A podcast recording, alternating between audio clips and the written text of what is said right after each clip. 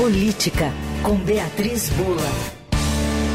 Olha ela aí. Ela chegou, Beatriz Bula. Oi, Bia, tudo bem? Oi, Emanuel. Oi, Leandro. Oi, Bia. É sua primeira participação em 2024 nesse estúdio ou não? Ixi, agora você me pegou, Eu não hein? lembro também.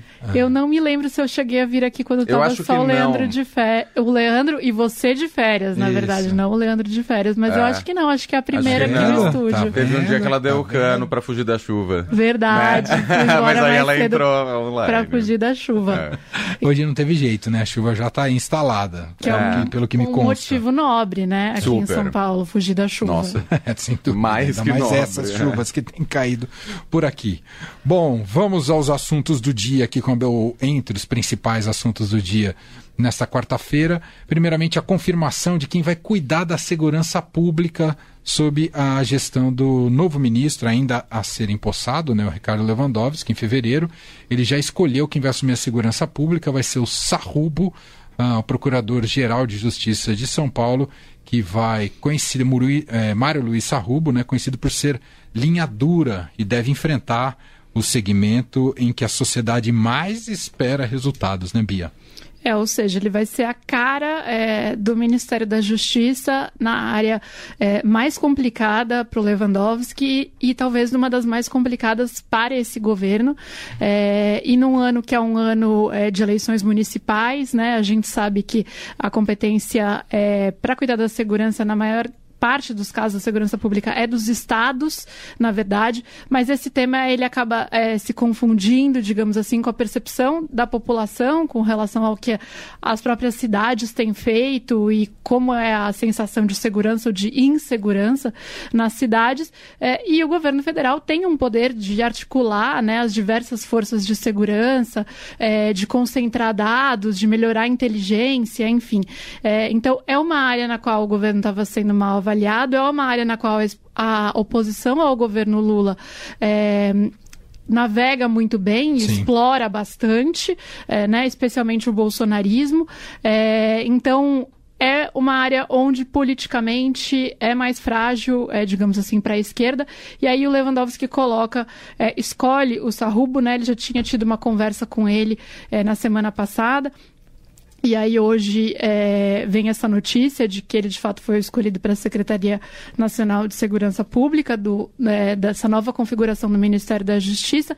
A, a secretaria que de fato deve ganhar mais atenções é, durante é, esse- essa nova fase do governo, esse segundo ano de governo, justamente é, em razão disso, porque é preciso dar algum tipo de resposta. Você falou, Sarruba é conhecido por ser linha dura, é, por ter experiência no combate ao crime organizado. Então, de certa maneira, essa escolha pelo Lewandowski também blinda um pouco o atual governo e é, o novo ministro da Justiça dessas críticas é, que vêm sendo direcionadas é, pela oposição é, ao nome do Lewandowski, né? Ou seja, olha, escolhi, escolhi aqui um nome é, que não é um nome que é, vem dos quadros do PT de maneira nenhuma. Ele foi colocado nessa posição pelo então governador João Dória quando Dória estava no, no PSDB, né? Depois é colocado, é, é reconduzido pelo então governador Rodrigo Garcia, também PSDB. É, ou seja, tem uma ligação histórica aí com os tucanos, com a centro-direita, muito mais do que é, com é, o PT é, e tido como um nome com experiência nessa área.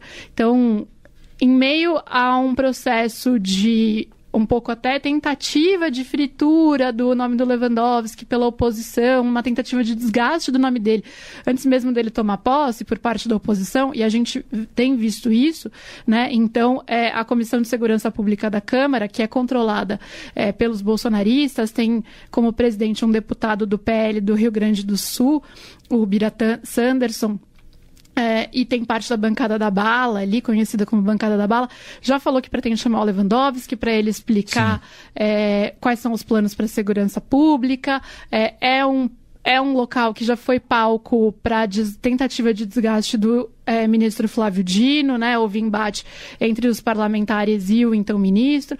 Então, assim, é, há uma tentativa de desgastar já a imagem do Lewandowski nessa seara e essa escolha do Sarrubo, ela, é, de certa maneira, blinda um pouco o nome dele e o próprio governo é, ao indicar, olha, não é alguém com indicação política Exato. partidária da esquerda, é alguém conhecido por ser linha dura, é alguém que até é, possivelmente é integrante da ala mais à esquerda do PT, do PSOL, e da base aliada do governo podem até criticar justamente pelas suas escolhas é, e atitudes aí à frente do MP, um cara que tem 30 anos de Ministério Público, é, enfim, ou seja, é, é uma tentativa assim de dar uma resposta à sociedade, barrar um pouco essas críticas políticas é, e vamos ver o que vem pela frente. É isso. E é uma área, justamente a opção parece, né, primeiramente não ser política, porque é uma área que, em que o governo precisa apresentar resultados. Não apresentou até aqui.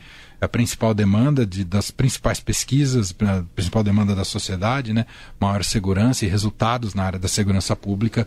E o governo vai tentar agora com o Sarrubo ver se consegue algo né, para coordenar pelo país. Como a Bia muito bem destacou, né, a execução em linhas gerais fica com os estados, mas o, o governo federal tem um papel importantíssimo de uh, coordenação.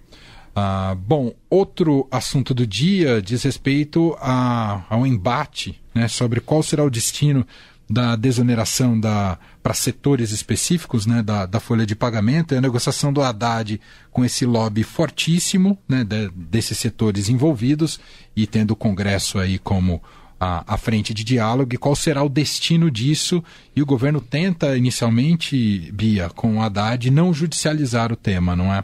É isso, exatamente. Tentar chegar a um consenso. Tentar né? chegar a um acordo, não gerar novos, novas frentes de embate com os parlamentares. É, o Haddad é, participou de reuniões aí é, com o presidente da, do Senado, Rodrigo Pacheco, durante essa semana, com o presidente Lula, está em diálogo com o presidente da Câmara, Arthur Lira, para chegar a uma solução, né? Porque é, o Congresso é, derrubou o veto ali do, é, do presidente Lula e, portanto, prorrogou até 2027 a desoneração da folha de pagamento de 17 setores. Né? É, e é, o que a Fazenda vem dizendo é que isso vai gerar um rombo fiscal aí que não estava previsto. É, e o que tenta se chegar agora é numa estratégia para que, ao menos, outros trechos da medida provisória que foi enviada ao Congresso é, sejam discutidos pelo Congresso para é, poderem ser apreciados e que se estabeleça, de alguma maneira, uma forma de debater também no Congresso uma possibilidade de transição. É, para essa desoneração da, da, folha de pagamento, né, para que é, se fixe uma maneira de transição ainda que longa. É, o que é, a Fazenda tem ouvido do Pacheco, do Senado, dos parlamentares, é que só se for então para depois de 2027, porque é, preciso respeitar a decisão dos parlamentares que prorrogou aí essa desoneração até 2027. Enfim, é um, um dos impasses aí que o Haddad tem pela frente com o Congresso para conseguir é, recompor receitas, né, chegar no tal déficit zero que ele prometeu e que o mercado é, já vê como quase é, inviável. Né? inviável, impossível de ser cumprido, mas que pelo menos se persiga essa meta né, ao longo do ano. É, e no palco de estudo também está é, em debate a discussão de uma reforma administrativa né, que vem sendo defendida pelo Arthur Lira. É, o governo quer propor é, uma reforma administrativa nos seus próprios termos para evitar ser atropelado pelo Lira. Então, tudo isso passa a entrar é, nesse debate, nessa negociação agora, porque a gente sabe é, que é, um lado tem que ceder de um, de um jeito e o outro de outro. Há uma medição de forças com um Congresso bastante fortalecido, é, mas também com o ministro da Fazenda, que terminou o ano bastante fortalecido, bem avaliado, né, apesar de ter tomado muita crítica de dentro do PT, é, mas é, foi ouvido aí pelo Lula em muitas das suas demandas e conseguiu emplacar pontos que ele julgava importantes para esse primeiro ano.